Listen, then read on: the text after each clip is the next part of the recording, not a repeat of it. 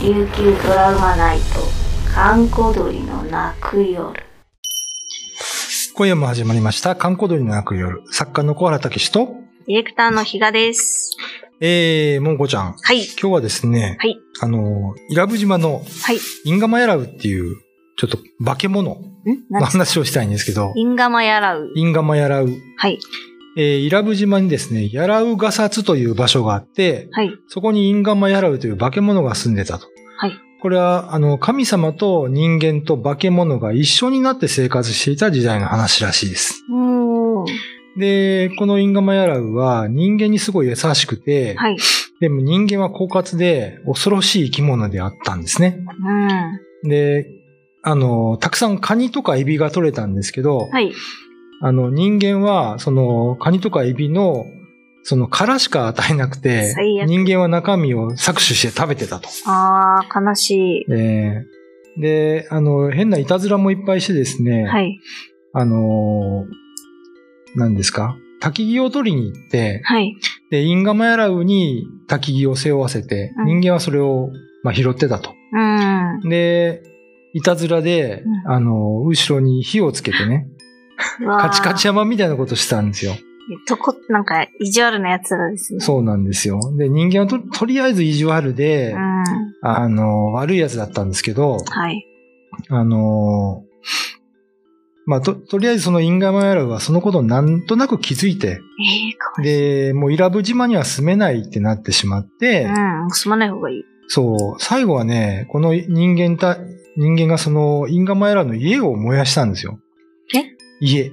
インガマヤラウがあ、インガマヤラウの家を燃やしちゃったので。人がですか、うん。わあで、住むところがないから、最悪です。そのね、最近悪者がいて家が焼けたりしちゃったんだよって、犯人が目の前にいるにもかかわらず、インガマヤラウは人間にそういうことを聞くわけですね。うーん。だからもう、ここには住めないから、八重山に行くとはい。言って、まあ、八重山の方に行くんですよ。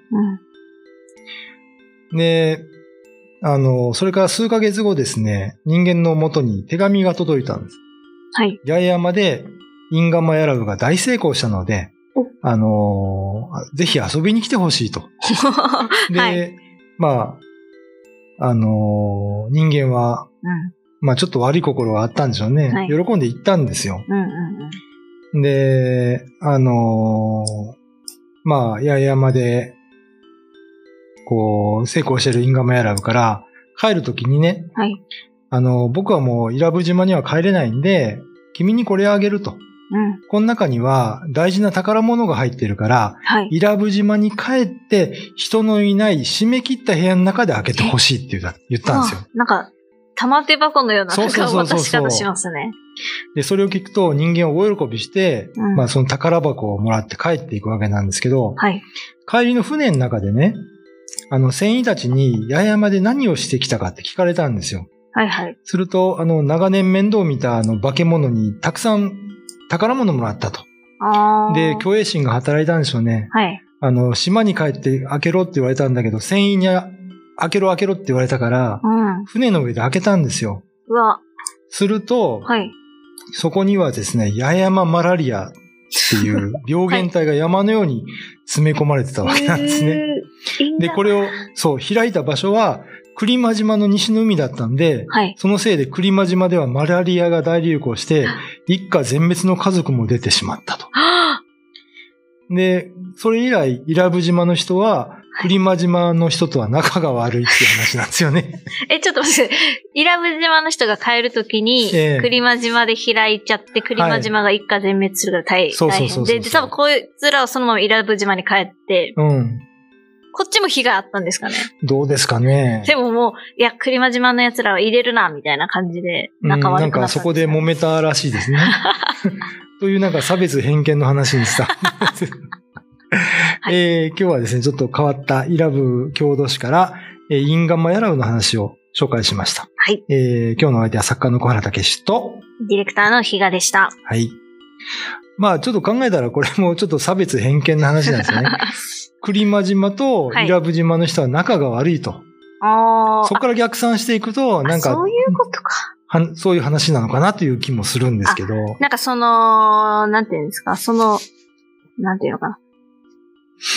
これの理由は、うん部活し、こういうことがあったからだよっていう、その、今、仲悪い前提っていう、その、うんちょっと一個あって、それの、なんかこう、一個、それのせ、それの説明のためのミーマでもあるっていうことですね。ああ、そうか、その、あれを知らなかったから、今、普通に受け取ってました。ああ。まあ、あそうなの、んだもちろんその、インガマイアラブが本当に いて、これでクリマとイラブの人が仲悪くなったのかもしれませんけど、最後、インガマヤラウは、その、仕返しというか、うん。したんです貯よね。めてき。たものを全部、うん。こう妖怪にもそういう、でもやることが超やっぱ人間と住んでただけあって人っぽいですね。そう。なんかこう恨みの火炎でとかじゃなくて、こう顔をそっと渡したんですね、うんきっと。だからこれ1対1で復讐したかったんでしょ うね。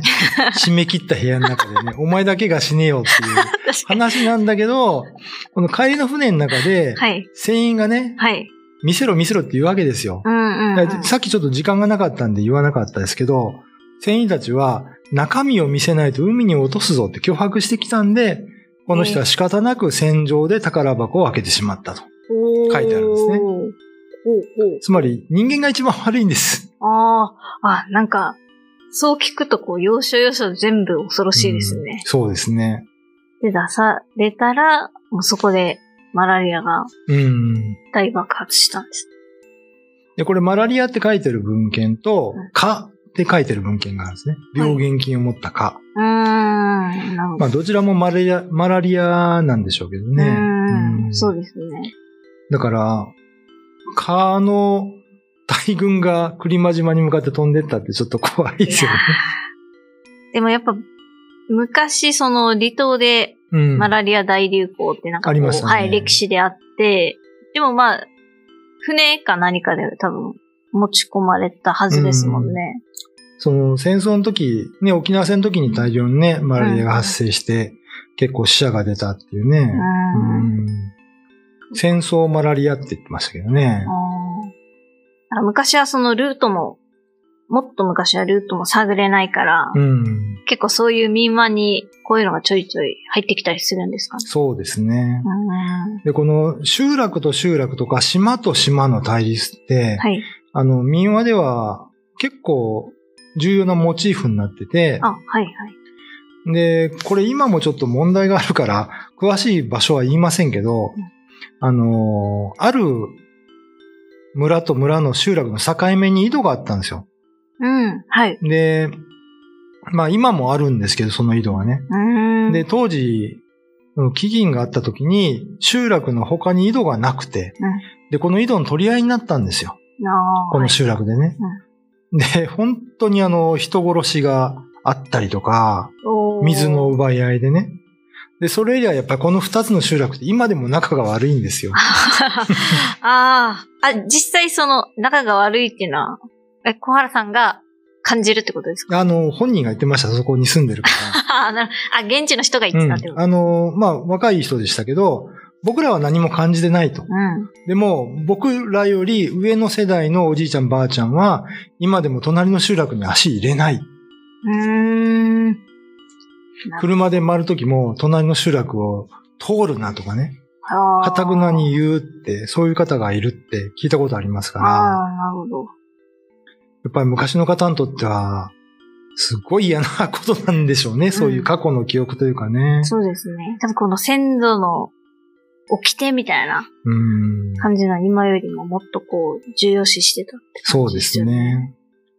だからまあ、水の奪い合いで殺し合いが起こるって今から考えられないですけど、うん。はい水道をひねったら蛇口からね、水が出てくる時代ですから、うん昔はそうじゃないですよねうん。水の確保だけでもやっぱり大変な地域ってありましたからね。やっぱこう、井戸はいろんなところにこう、出てきますね、話の。そうですねうんうん。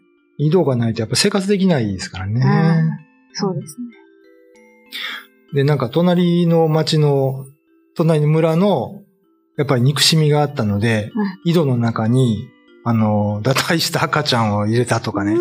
飲めなくなるじゃないですか、そんなことしたら。おー、はい。あそういうちょっと、今から考えたら非現実的なこと が、やっぱりやるんですよね。はい。ちょっとやっうぱんすごいですね。まあ、あの、私たちは現代に生きてることを良しとしないといけないんでしょうけど、うん。まあでもこういう話をやっぱりあったということをね、はい忘れないでいないといけないですね。うん。そうですね。はい。今日のお相手は作家の小原武史と、ディレクターのヒガでした。 YouTube のチャンネル登録高評価 Twitter のフォローよろしくお願いしますポッドキャストも配信中詳しくは概要欄まで。